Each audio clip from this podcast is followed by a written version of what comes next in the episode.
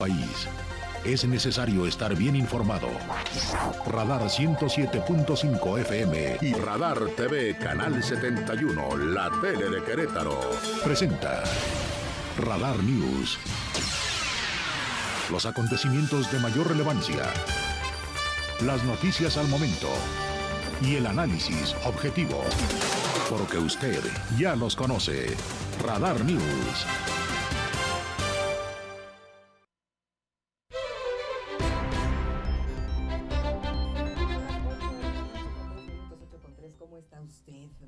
Muchísimo gusto tener el poder, tener el placer, perdón, de poder saludarle, de poder estar con ustedes en esta emisión, la tercera de Radar News. Recuerde que durante todo el día tenemos diferentes emisiones noticiosas. 6 de la mañana inicia la jornada mi compañero Aurelio Peña, de 6 a 9 de la mañana. A la 1 de la tarde, el periodista Andrés Esteves Nieto, de 1 a 3 de la tarde. Y a las 8 de la noche, después de la barra de las 7, que tenemos diferentes conceptos cada día, de lunes a viernes, diferentes programas. Los lunes emprendimiento con, eh, emprendimiento con el señor Eliot Gómez Otelo y César Aranday a las 7 los martes. Recuerde que tenemos Pedro y los Lobos, acaba de terminar el, análisis político, estuvo el arquitecto Fernando González Salinas, secretario de Desarrollo Urbano y Obras Públicas del Estado de Querétaro, para socializar un poco más y platicar acerca de esta segunda etapa en la reingeniería de Paseo 5 de febrero, que ya a partir del 21 de octubre inicia, se cierran los carriles centrales de 5 de febrero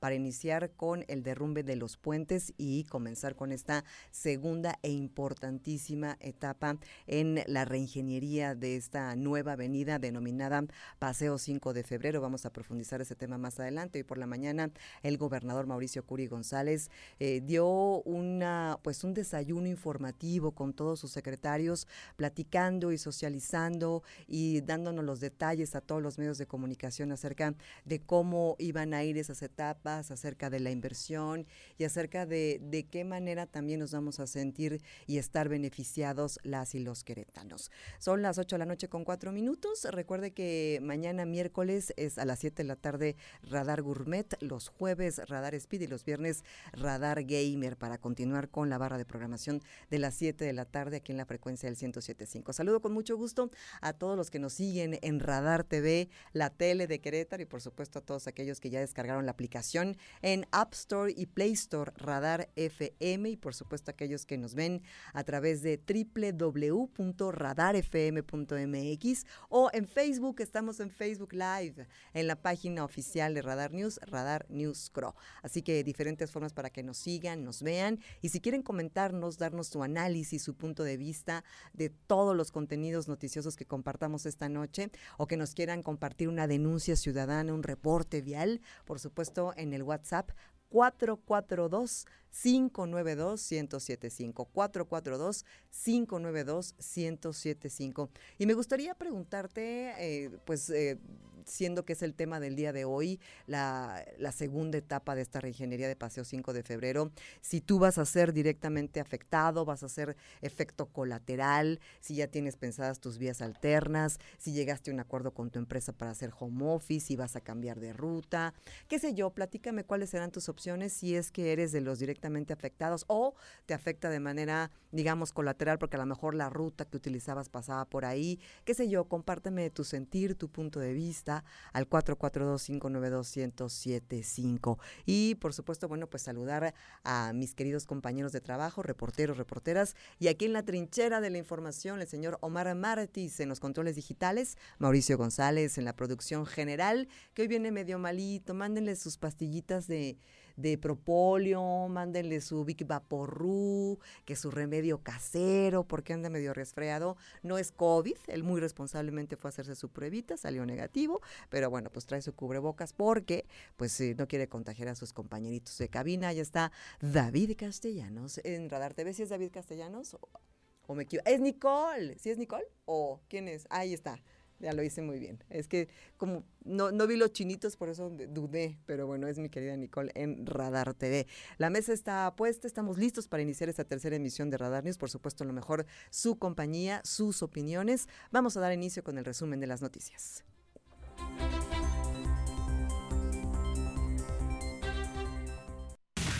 Este es el resumen, lo más importante del día en Radar News.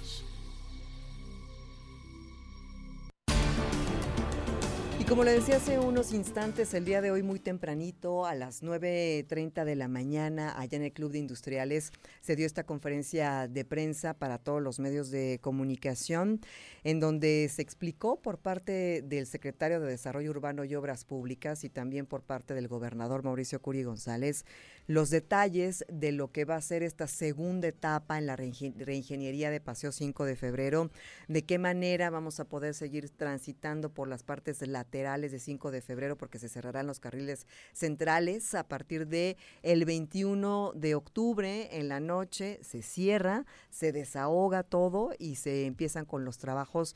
Va a haber diferentes retornos en algunos puntos donde estaban los puentes para que no quede completamente bloqueado y podamos seguir eh, dando vuelta y seguir transitando por ahí, inclusive peatones y ciclistas. Pero la realidad es que viene un cambio fuerte, son todavía 12 meses de trabajos intensos y bueno, pues se, espera que cuando este proyecto esté terminado, ya escuchaba usted al arquitecto eh, Pedro y los Lobos decir que este proyecto inclusive se ha llevado a otras partes del mundo como un ejemplo de algo incluyente, de algo que va a tocar todas las pirámides de la movilidad, todas las partes de la pirámide de la movilidad, desde los peatones, los ciclistas, ah, se socializó con todos estos grupos que van a ser pues beneficiados por esta obra, inclusive se presentó en Polonia, en ONU Habitat, este foro internacional de urbanismo, y bueno, pues a, a fin de cuentas es un, el arquitecto se escucha confiado, se escucha seguro, de este proyecto que llevan ya más de un año eh, dilucidando, trabajando, socializando.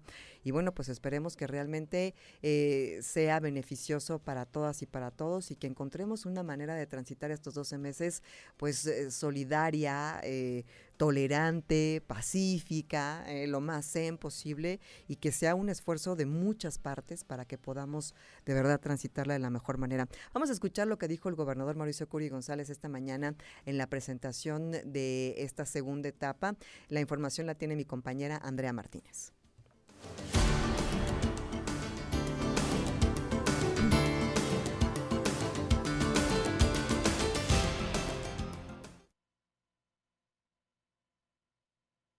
El próximo 22 de octubre arranca la segunda etapa de Paseo 5 de febrero, que implica la demolición de cuatro puentes vehiculares, la construcción de un entronque de puentes superiores y pasos a desnivel, ciclovías y carriles confinados para el transporte público. El gobernador del estado, Mauricio Curi González, reconoció que habrá momentos en los cuales colapsará la ciudad, pero pidió confianza y apoyo a los ciudadanos para la ejecución de esta obra que tendrá una inversión de 6.600 millones de pesos. Viene muy fuerte. No los voy a engañar, va a haber momentos que va a colapsar la ciudad. Es la realidad. ¿Vale la pena? Sí vale la pena. Les pido toda la confianza y todo el apoyo a los ciudadanos, por supuesto a los medios de comunicación, que todo esto se va a hacer de forma lo más rápido posible, de forma muy transparente y por supuesto con muchísima información. Por su parte, el secretario de Desarrollo Urbano y Obras Públicas, Fernando González Salinas, detalló que como parte de estas obras, el viernes 21 de octubre a las 11 de la noche serán cerrados los carriles centrales a lo largo de 5.7 kilómetros de Avenida 5 de Febrero, por lo que a partir de ese momento estarán abiertos solo dos carriles y medio de la vialidad en las laterales. Agregó que durante toda la noche del 22 de octubre se comenzará de manera simultánea con el retiro y demolición de los cuatro puentes vehiculares y sus rampas ubicados a la altura de Avenida Zaragoza, Epigmenio González, Tlacote y Avenida Universidad. Añadió que el material retirado será enviado a un banco de acopio para que sea reutilizado. Hasta el momento, tres municipios han solicitado las traves que se van a recuperar de esa zona. Asimismo, se iniciarán los trabajos de construcción del nuevo entronque a la altura de Avenida Coahuila. González Salinas sostuvo que una vez que los carriles centrales sean cerrados, se habilitarán retornos y pasos seguros para automovilistas y peatones, así como paradas provisionales para el transporte público Crobús. Además, se habilitarán rutas alternas locales y rutas de largo itinerario. La segunda etapa de Paseo 5 de febrero estará a cargo de la empresa ICA y se estima que los trabajos que se harán las 24 horas del día, los 7 días de la semana, duren 15 meses. Para Grupo Radar, Andrea Martínez. Gracias, muchas gracias Andrea. Y la pregunta del día de hoy para que me compartas si ya pensaste tus vías alternas, si ya investigaste por dónde te puedes ir, si tú que transitabas por ahí, a lo mejor en bicicleta, caminando, o eh, tu ruta pasaba por, por ahí, o seguirá pasando a lo mejor, eh, o va a tener un movimiento distinto. Ya lo visualizaste, ya empezaste a platicar, a lo mejor ver también, eh, pues hacer uso de las aplicaciones, ¿no? Como la del municipio, vamos juntos en donde puedes hacer estas eh, en una sola ida a algún lugar, pero pues eh, en forma comunitaria, escribirse por el chat, oigan quién va para allá, en qué horarios, buscar la forma de reducir el parque vehicular, ¿no? Bajar un poco la densidad de automóviles, porque sí, la realidad es que la mayoría de nosotros vamos uno por automóvil y pues eso hace mucho congestionamiento. El gobernador se veía en la mañana pues muy seguro de este proyecto. Obviamente entiende que los cambios pues no siempre son fáciles de aceptar. Está consciente de, lo que de lo que viene de este proyecto y su magnitud, pero la realidad es que es que también pues se le ve valiente y confiado que es un proyecto que se ha estado trabajando durante les decía yo, eh, más de un año. Entonces, bueno, pues se le veía sí, sí, muy consciente y muy realista de lo que esto significa y de lo que involucra, ¿no? Yo hoy que venía para acá, transitando justo por 5 de febrero, pues sí, sí piensas, ¿no? ¿Cómo, cómo va a ser a partir de ahora con, con estos cambios, cómo va a ser tu trayecto, va a ser completamente distinto. Ya nadie va a ver mi espectacular que estaba ahí en 5 de febrero. bueno, el de liderazgo informativo, salimos todos. Pero sí, pues uno, digo, no tengo resistencia de manera particular, creo que siempre es bueno buscar modificaciones que ayuden a, a tener mejor urbanismo y mejores, mejor fluidez en la ciudad, pero pues sí te da un poco de, angustia, ¿no? Inclusive ver cómo va a ser y cómo serán tus trayectos próximamente. Al respecto de, los auxiliares en materia de movilidad, eh, el titular de la Secretaría de Movilidad del municipio de Querétaro también habló acerca de qué manera se van a integrar y cómo van a apoyar justamente para que haya más fluidez en el tránsito, al menos en la zona del municipio de Querétaro. La nota con mi compañero Alejandro Payán.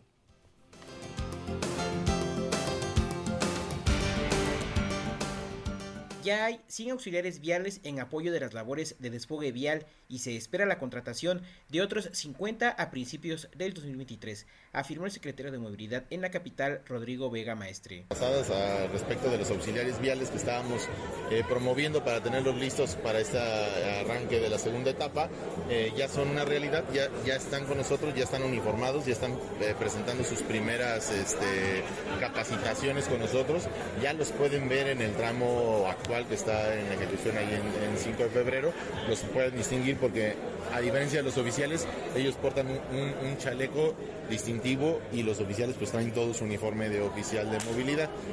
La principal labor de estos auxiliares será apoyar principalmente en las obras de 5 de febrero y las zonas aledañas. Mencionó que procurarán que haya uno o dos oficiales, así como entre tres o cuatro auxiliares por crucero, para garantizar la movilidad, así como la contratación de 100 elementos que podrá permitir que haya más personal en estas zonas.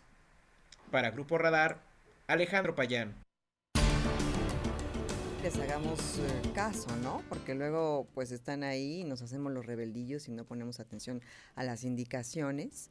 Y por otra parte, fíjense que eh, he, he notado que muchas veces cuando hay algún accidente o algún automóvil descompuesto o alguna circunstancia en la vialidad, de verdad que no es mentira. La gente baja la velocidad y genera más congestionamiento por estar viendo lo que sucedió. No vean, sigan, sigan adelante, porque entonces hacen unas filas enormes y cuando tú pasas dices, pues no había nada, era completamente el otro lado y es que la gente pasa chismoseando. O a lo mejor todos son reporteros viales y quieren tener este, el video para mandarlo aquí a Radar News, pero la realidad es que hacen mucho más tráfico por estar chismoseando que porque lo, lo que realmente sucedió. Entonces vamos a darle fluidez, muchachos. En más información, bueno, pues eh, se reconoce también la labor de aquellos auxiliares viales que han estado apoyando desde que iniciaron estas obras en la reingeniería de 5 de febrero y también la parte del viaducto Santa Bárbara. Vamos a escuchar la nota que preparó mi compañero Iván González. Tengo tiempo, no, ¿verdad? Voy a corte, Mau, voy a corte. Bueno, mando esta y ahorita voy a corte para que no me regañes porque es, es muy estricto, Mauricio.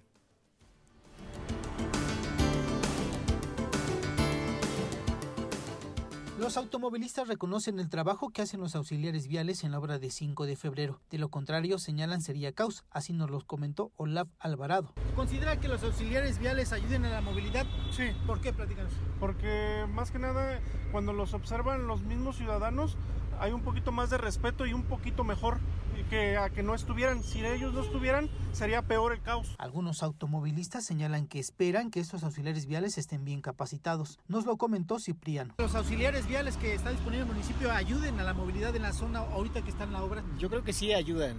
Definitivamente sí ayudan, aunque no sé si estén capacitados para hacer ese tipo de funciones.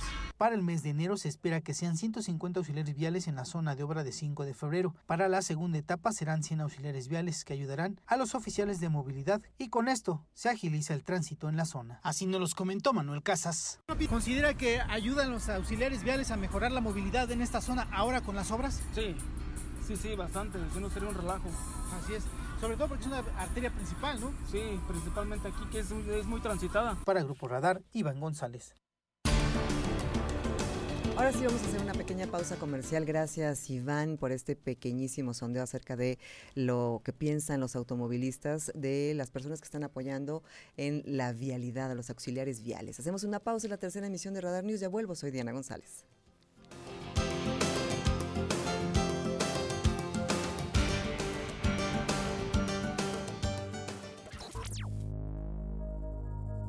Radar News, la mayor cobertura informativa. En transmisión, análisis y debate. Síganos en Facebook. Radar News 1075. Regresamos.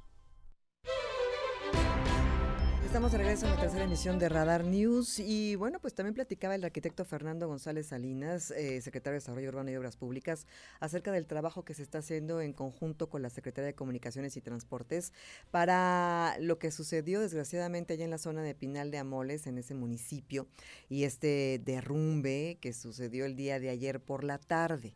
Bueno, escuchemos lo que dijo el arquitecto Fernando González Salinas acerca de estos trabajos que se están realizando y la nota la tiene mi compañera Andrea Martínez.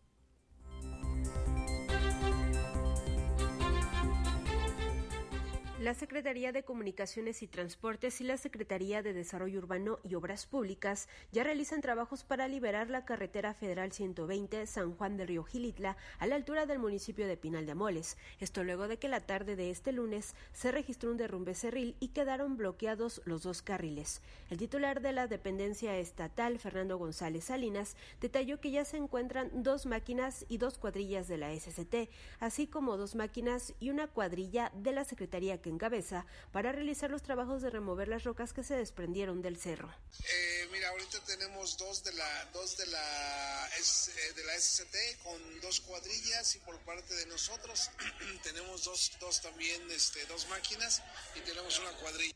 González Salinas sostuvo que aún no se sabe en cuánto tiempo quedará reabierta esta carretera, ya que fue grande el derrumbe que se registró. Informó que el reporte de este derrumbe se recibió a las 7 de la noche de este lunes, por lo que de inmediato se dio la indicación de acudir a la zona para realizar los trabajos correspondientes y dejar nuevamente abierta la carretera federal 120. Para Grupo Radar, Andrea Martínez. En más información el día de hoy, bueno, pues le comparto acerca de, de, lo que ha sucedido en esta reconfiguración de las de algunas de las líneas en este primer eh, en esta primera etapa del el servicio de transporte público. Eh, Andrea Martínez platicó con Gerardo Cuanalo, quien es el titular del Instituto Queretano del Transporte, justo para ver más o menos cuál es el estatus, cómo va, que por cierto, eh, no se va a cobrar el transbordo, supuestamente terminaba el día de hoy la gratuidad, seguirá así hasta el próximo viernes, para que usted pase la voz y lo tome en cuenta. Escuchemos a Andrea Martínez con el titular del Instituto Queretano del Transporte.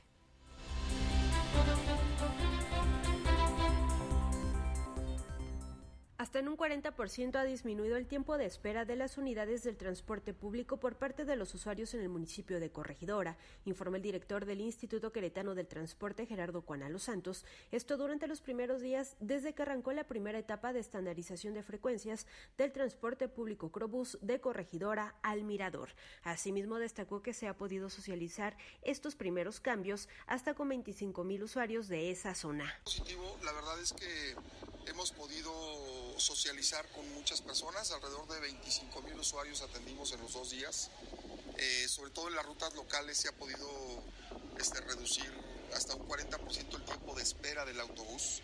Hemos estandarizado frecuencias eh, no solamente en las rutas locales, Aunado a ello, Juana Los Santos resaltó que ya se han regalado más de 15.000 tarjetas generales a los usuarios con el objetivo de que obtengan los beneficios de transbordo y se disminuya el pago en efectivo. Del mismo modo, anunció que con el objetivo de socializar estos nuevos cambios en las frecuencias, se mantendrá la gratuidad hasta este viernes 14 de octubre en las rutas de dicha zona. El director del IQT indicó que al menos en esta primera etapa se pretende impactar a 30.000 usuarios que hacen uso de este servicio del transporte público. Para Grupo Andrea Martínez. Gracias, gracias Andrea, que sí ha sido todo un tema, ¿eh? ha estado bien, bien, bien complicado porque sí ha sido pues difícil la socialización, eh, mucha gente no sabía, eh, se enteró cuando ya habían cambiado estas rutas, otras personas hacen menos tiempo, unas hacen más tiempo, ha estado complicado, ha estado complicado, ojalá que de verdad estas mejoras sí sean para que sean menos tiempos, que haya más frecuencia, porque ha estado, ha estado difícil socializar en aquella zona. Estaremos dando seguimiento justo a los usuarios. El lunes andaremos por allá haciendo un reporte muy tempranito para ver cómo funciona todo el sistema. Estaremos ahí dando todos los detalles, pero sí ha estado, ha estado complejo. Inclusive este sistema que puso el municipio de Corregidora desde hace tiempo y que ha crecido y que ha tenido gran aceptación, que es el de Movivan, bueno, pues se ve superado porque, bueno, pues obviamente hay más gente que necesita que se le acerque a las nuevas paradas y bueno, pues no es, no, todavía no es suficiente porque pues no estaba considerado para eso, ¿no? Ahí sería una buena oportunidad de crecimiento para este sistema de Movivan que pueda acercar de más comunidades con más frecuencias a la gente a donde están las paradas del Crobús. Vamos a escuchar a el alcalde Roberto Sosa, justo alcalde de Corregidora, con mi compañero Diego Hernández.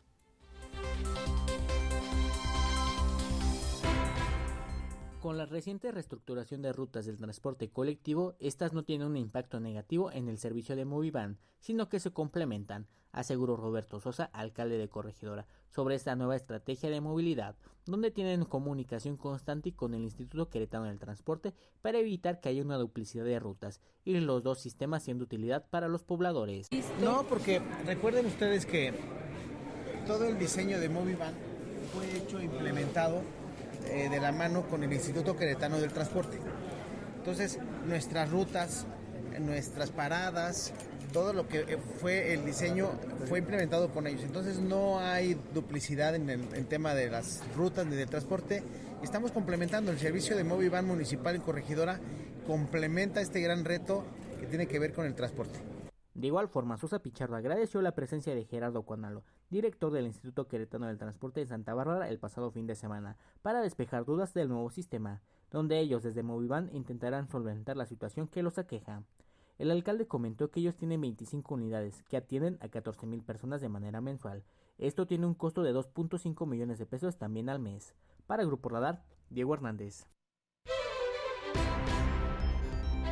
Y bueno, para terminar este bloque de eh, movilidad, transporte público, rediseño de vialidades, bueno, pues un tema que también tiene que ver con los automóviles y los espacios de estacionamiento es el sistema del servicio de valet parking, que yo le aseguro que si usted me compartiera sus historias, hay unas muy buenas, pero hay otras historias de terror. 442-592-1075. Mire, nada más la semana pasada ya no, ya no pude venir a conducir el viernes porque me fui al evento de, de la Alianza para una Cultura de Paz, pero tuve esa semana una experiencia terrible con un servicio de ballet parking, que eran seis muchachitos para un evento de más de 600 personas, en donde solamente había un, un carril para ingresar al espacio de estacionamiento. El estacionamiento obviamente se llenó rapidísimo porque no tenía la capacidad para colocar tantos automóviles y los chicos la verdad es que no supieron cómo clasificar las llaves y entonces hubo un momento en que ya no sabían cuál era tu llave, recibieron coches, gente no les dejó sus llaves y entonces la gente que no dejó las llaves bloqueó para todos aquellos que sí habían dejado las llaves y luego ellos no encontraban las llaves porque se les transpapelaron, es decir, un caos. Hubo gente que estaba delante de mí que esperó su automóvil casi dos horas, dos horas de que se tenía que ir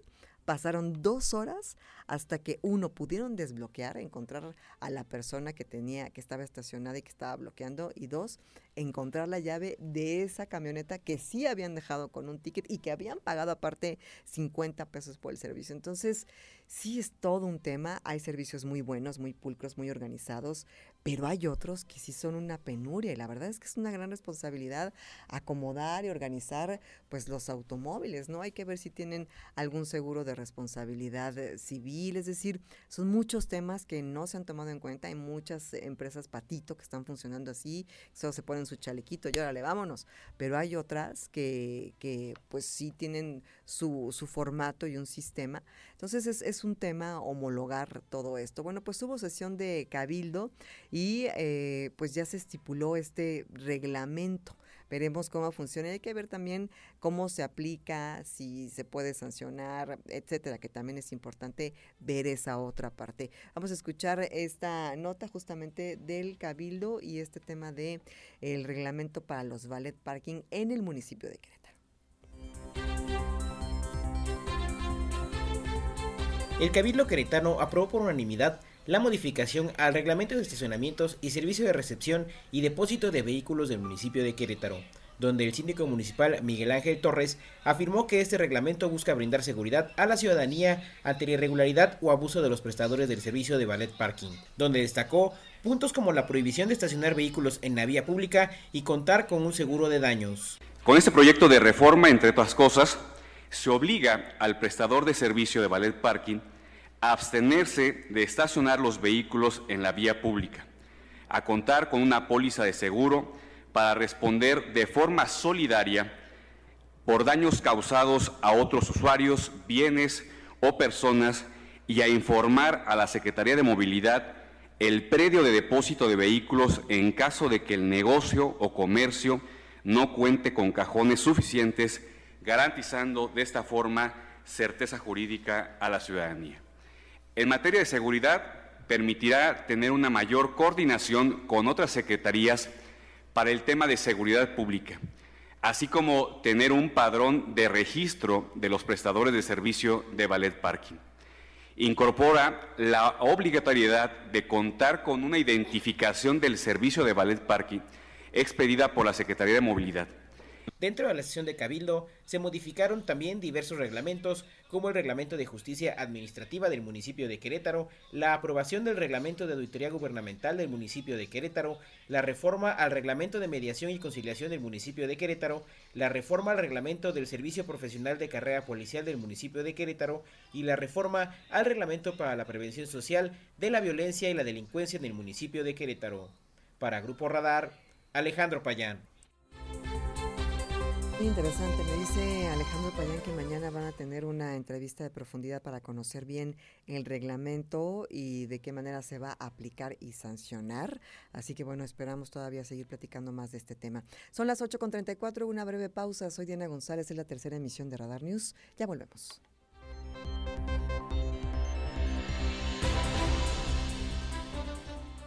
Radar News, la mayor cobertura informativa. Radar News, la mayor cobertura informativa.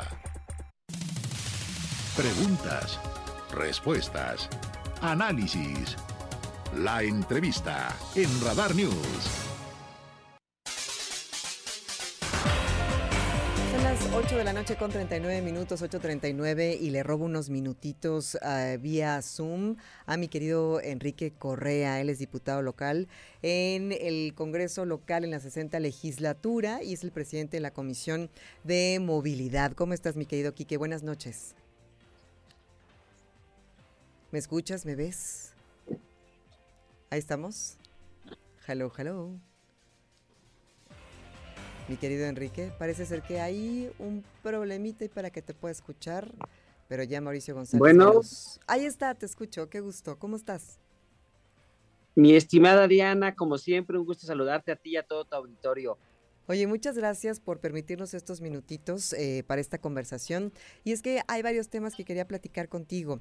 El primero tiene que ver con eh, esta, ¿te acuerdas que habías estado trabajando en varios foros con diferentes grupos, con el tema pues de esta ley de movilidad? Y quería preguntarte cuál es el estatus, en qué va y qué es lo que procede a este respecto, mi querido Enrique Correa. Claro que sí, mi estimada Diana, por supuesto, un gusto compartirte a ti y a todo el auditorio cómo vamos en esta reforma constitucional que estamos proponiendo primero a la sociedad civil organizada. Ya hemos terminado los foros con la sociedad civil organizada y al tratarse de una reforma constitucional requiere de la aprobación de la legislatura, pero también requiere de la aprobación del más de tres, dos terceras partes de los ayuntamientos del estado de Querétaro. Entonces ahorita estamos trabajando con todos los ayuntamientos en que conozcan la reforma, que aporten si hay alguna eh, eh, pues característica que ellos quisieran aportar en estos momentos antes de que la iniciativa sea presentada, con el fin de garantizar que eh, cuando llegue a los ayuntamientos pues la voten a favor porque sea una iniciativa que ya incluye sus propuestas y las necesidades de los distintos municipios de todo el estado. Entonces ahorita nos encontramos en la fase de consulta con los ayuntamientos que nos va a permitir eh, una más ágil aprobación en cuando se presente dicha iniciativa. ¿Hay una fecha límite, eh, Quique, o no Así es, la, la Constitución Federal marca que tenemos como fecha límite el 13 de noviembre eh, como fecha eh, límite para adecuar el marco normativo en nuestra Constitución. Ya. El 13 de noviembre, mira, un día antes de mi cumpleaños, ya la presentan y el 14 ah, nos vamos a festejar ambas cosas. Nos vamos a festejar tres cosas, Dianita, porque yo, yo cumplo dos días antes. ¿Cuándo cumples tú? Hay que festejar el, 11 de noviembre. Uy, corazón, corazón, ya veo de dónde viene el talento y la perspicacia. Oye, y otro tema, fíjate que a raíz de que, bueno, se ha estado hablando mucho del tema de las fotomultas con el cambio de placas y con el código QR y sobre todo también con los accidentes que se han estado suscitando en los últimos meses. Prácticamente estaba yo hoy platicando con eh, el teniente Mérida, que trabaja con mi compañero Miguel Ángel Álvarez, y me decía que de enero a esta fecha, eh, bueno, a septiembre, se calculan entre 15 y 18 accidentes de tránsito diariamente solo en el municipio de Querétaro. Obviamente, bueno, las causas son variables, no puede ser desde falta de pericia hasta algunas sustancias involucradas, del teléfono o alta velocidad. Entonces, bueno, pues se ha hablado de que viene un programa piloto primero de fotomultas, pero hay mucha gente que está inquieta acerca de cuál es el, el marco legal para esta implementación y justo quería platicar contigo para que nos explicaras si se tiene que hacer una reforma, si eso ya está incluido en el reglamento, cómo va a funcionar y, que nos compartas esa información si eres tan amable.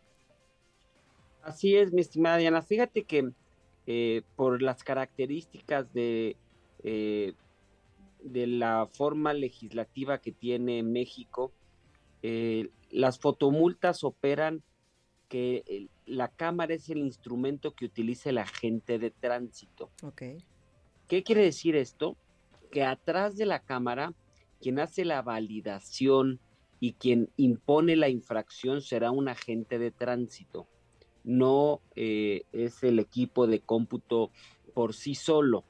Entonces, el, marco normativo que hoy tenemos ya en el Estado nos permite implementar este sistema de fotomultas, eh, este, pues en este momento sin hacer ninguna adecuación jurídica y que sean legalmente válidas y tengan la formalidad y la sustentabilidad para que cualquier persona que interponga algún recurso de revisión constitucional, ya sea local o federal, pues creo que lo puede superar y podría resistirlo, porque quien impone la sanción es un agente de tránsito que se auxilia, así como cuando en la calle se auxilia de una cámara que lee la velocidad, ahora se auxilia de una cámara este, para, para leer la velocidad del vehículo, así como sus placas. o sea, si hacemos una analogía con el fútbol, es como el VAR, digamos, ¿no? Entonces ya el, el, agente especializado de tránsito, como si fuera en, en la vía pública, digamos, es el, es el que está eh, que tiene las atribuciones para calificar justo eso como infracción o no, digamos. Así es. Así es, Diana. Entonces, por eso hoy el marco jurídico que tenemos es suficiente, no requiere de ninguna adecuación, porque además, eh, constitucionalmente, los únicos facultados para realizar estas infracciones, pues son el personal contratado y capacitado para estos temas por el área de la Secretaría de Seguridad Ciudadana. Entonces, una computadora, una cámara no tendría poder para poder imponer una sanción, pero sí el agente de tránsito auxiliado por una cámara. Claro. Oye, y ahora sí que última pregunta. Eh, hoy se presentó la segunda etapa de, de, lo que viene para la reingeniería de Paseo 5 de febrero. Tú como presidente de la Comisión de, Movilidad en la actual 60 legislatura, ¿cuál es tu punto de vista, que, tu análisis, cómo ves a todas las áreas involucradas? Eh, ¿Cuál sería tu opinión y análisis al respecto de estos 12 meses que vienen próximamente de, trabajos para esta reingeniería?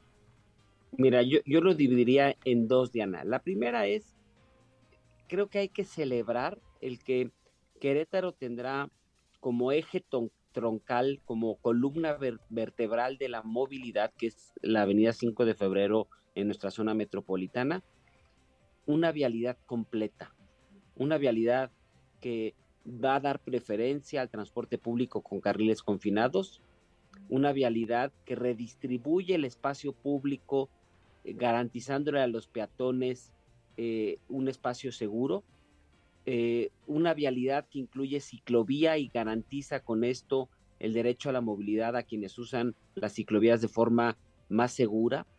Y por el otro lado, eh, reordena al transporte privado, permitiéndonos usar con mayor agilidad, con más eficiencia, con mayor seguridad esta vialidad.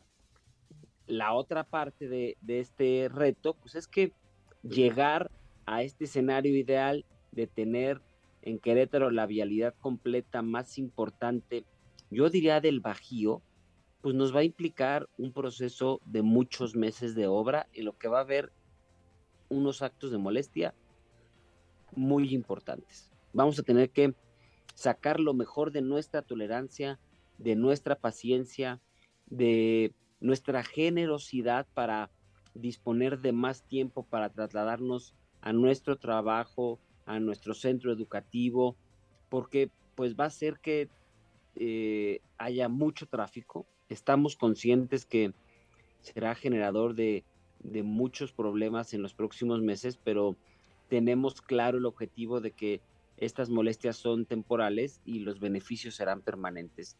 Con esta, con esta circunstancia, sabiendo que vamos a construir la mejor vialidad del Bajío, y que contempla a todas las personas, a todos los sujetos usuarios, pero sobre todo respetando la pirámide de la movilidad, que eso creo que eh, en Querétaro tenemos pocas vialidades en estas condiciones y esta será una de ellas y pues va a ser un ejemplo que a partir de ahora no podremos tener vialidades pues que, que, así sea, que tengas voz de profeta, mi querido Quique Correa. Muchas gracias como siempre por la conversación y bueno, pues estamos muy pendientes y muy de cerca para lo que venga. Un abrazo a la distancia.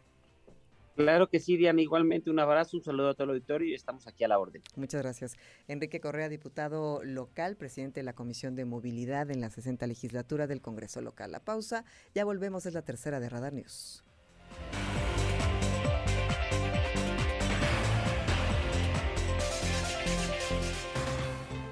Radar News, la mayor cobertura informativa en transmisión simultánea, investigación, análisis y debate. Síganos en Facebook, Radar News 1075. Regresamos. Son las 8 de la noche con 52 minutos, 8.52 y antes de irnos vamos a compartir un pequeño fragmento de un mensaje que manda la rectora de la máxima casa de estudios de la Universidad Autónoma de Querétaro, la doctora Teresa García Gasca, un mensaje a la comunidad universitaria donde pide respeto, paciencia, empatía para poder trabajar en conjunto.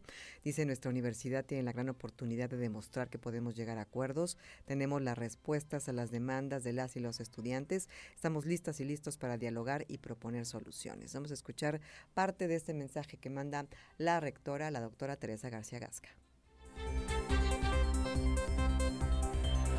justamente esas demandas. Ya tenemos las respuestas a las demandas que han expresado y no solo eso, también ya tenemos un plan integral de trabajo institucional para poder sostener todo lo que tengamos que realizar y poder avanzar en este importante trabajo para el combate de la violencia de género.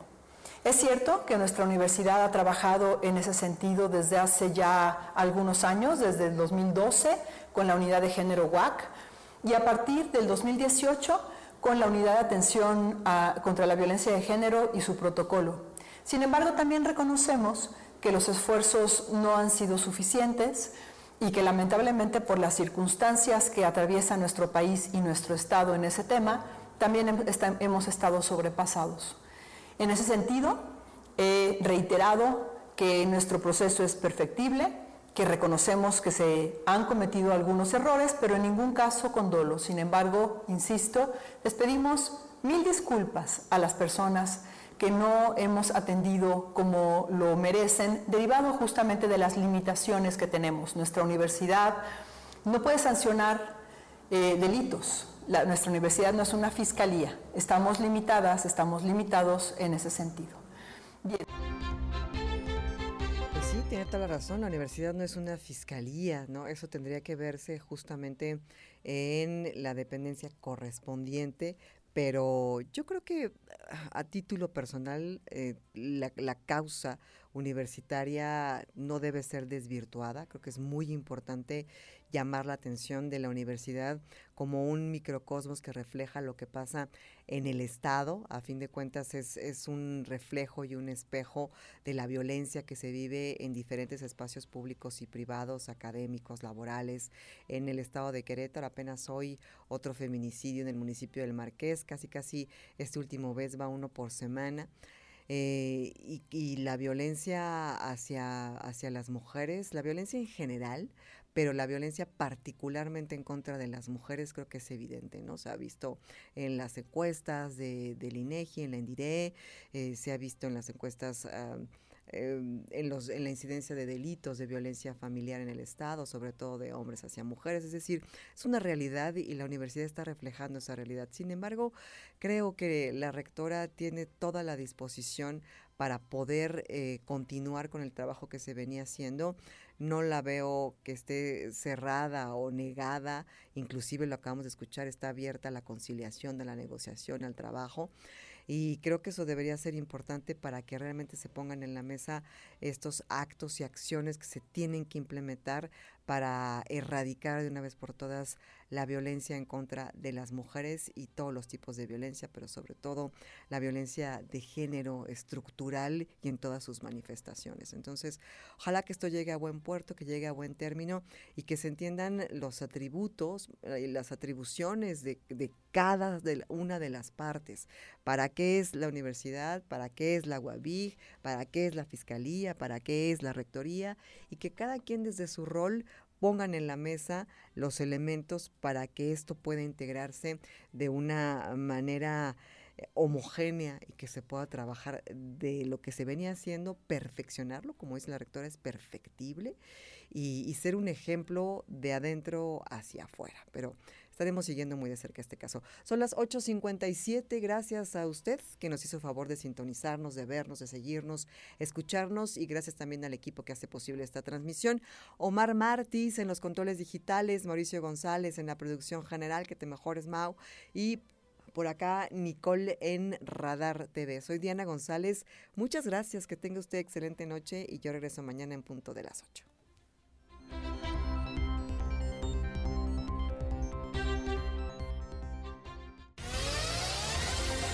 Ahora está usted bien informado. Radar News. Los acontecimientos de mayor relevancia, las noticias al momento y el análisis objetivo. Usted ya los conoce. Lo esperamos en nuestra próxima emisión por Radar 107.5 FM